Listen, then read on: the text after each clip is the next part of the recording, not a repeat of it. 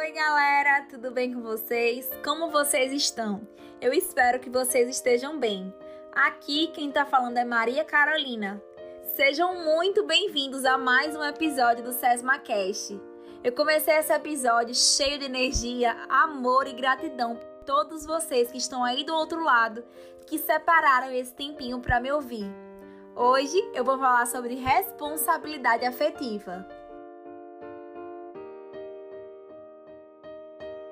Algumas semanas atrás, apareceu no feed do meu Instagram um vídeo que falava sobre responsabilidade afetiva. E aquele vídeo, ele me tocou de certa forma, porque apesar de já ter escutado sobre, eu ainda não tinha me debruçado a ler e entender de fato sobre esse tema e como ele é importante nas nossas relações interpessoais. Você sabe o que é responsabilidade emocional? Em suas relações, você acha que foi responsável emocionalmente com as pessoas? Eu não conheço a sua realidade. Talvez você já tenha escutado o termo responsabilidade afetiva e saiba o que é. Talvez você nunca tenha ouvido falar. Ou você pode ter escutado, mas nunca, assim como eu, entendido o que realmente significa. Para a gente entender o que de fato significa, eu decidi pesquisar os conceitos das palavras responsabilidade e afetividade no dicionário. No dicionário, responsabilidade significa dever de se responsabilizar pelo próprio comportamento. Além disso, também fala sobre comportamento de pessoa sensata e sensatez. Já afetividade significa qualidade ou caráter de quem é afetivo.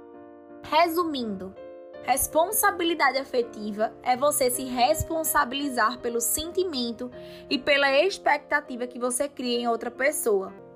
E vale ressaltar que esse tema ele não é exclusivo de relações amorosas. Isso se encaixa em qualquer tipo de relação humana. Hoje em dia, com o mundo mais globalizado e tecnológico, as relações sofreram várias mudanças. E isso me faz pensar num filósofo e sociólogo polonês que você provavelmente já deve ter conhecido falar, Zygmunt Bauman. Ele fala como as relações de hoje em dia estão deixando de ser laços fortes e se tornando meros acúmulos de experiências. Ele diz que nós vivemos em tempos líquidos, porque tudo muda muito rapidamente e nada é feito para durar, para ser sólido. Uma das características da modernidade é a liquidez e a substituição da coletividade e de solidariedade pelo individualismo. E nas relações que vivemos, nós observamos isso. As pessoas estão cada vez mais individualistas e egocêntricas, tornando o diálogo e a comunicação algo escasso.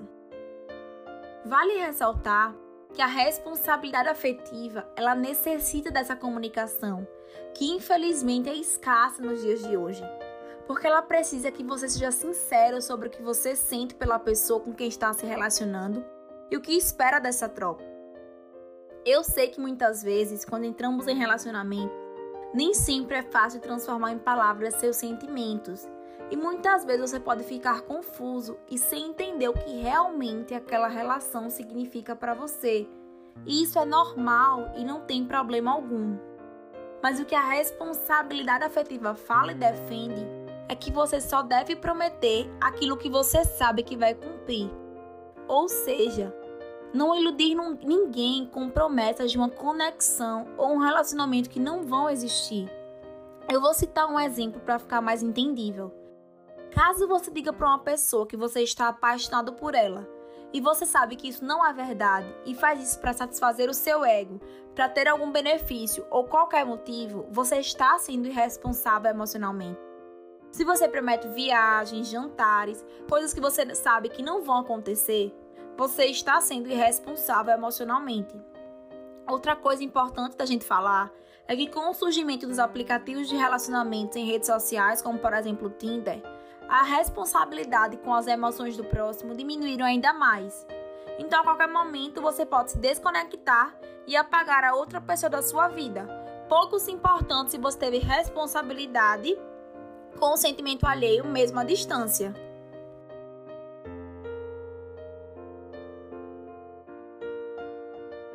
Outra coisa importante a se falar é que não é para confundir responsabilidade emocional com você se obrigar a corresponder expectativas de outra pessoa. Longe disso. Muitas vezes somos sinceros e as outras pessoas criam suas próprias expectativas, porque cada pessoa tem um mundo interior próprio, cada é diferente. Tem um trecho de um livro que eu gosto muito e que você provavelmente conhece, que é O Pequeno Príncipe. Nele, existe uma amizade entre a raposa e o Pequeno Príncipe. E a raposa, ela foi cativada por ele. E no trecho diz o seguinte: aspas. Exatamente, disse a raposa. Tu não és ainda para mim senão um garoto inteiramente igual a cem mil outros garotos. E eu não tenho necessidade de ti.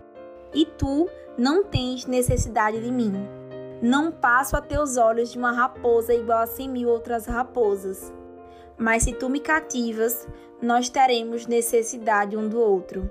Serás para mim o único no mundo, e eu serei para ti a única no mundo. E é aí que tá. Nós precisamos entender que não somos responsáveis por aquilo que o outro sente, e sim sobre aquilo que você cativou.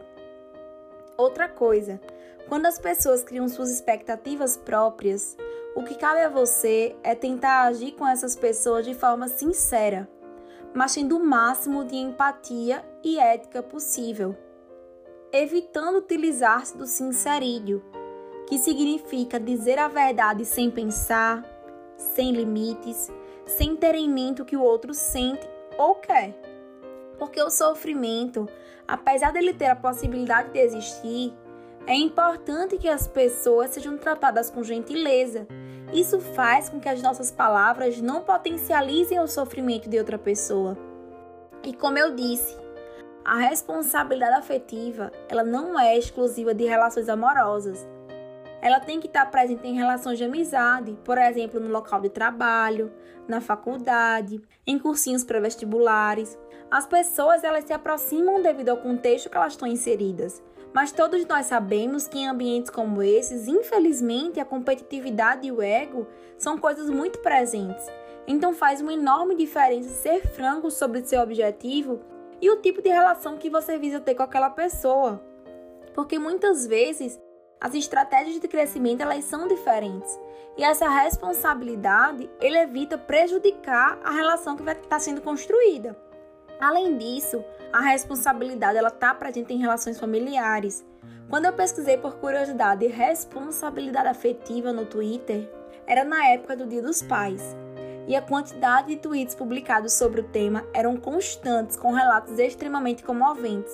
Então tenha responsabilidade afetiva em todas as relações, sejam elas amorosas ou não. Assuma o que você planta em corações alheios. E por hoje é só. Nós estamos encerrando aqui. Caso você tenha curtido esse SESMAcast, compartilhe com as pessoas que você gosta e até breve. Um beijão, fiquem com Deus, tchau!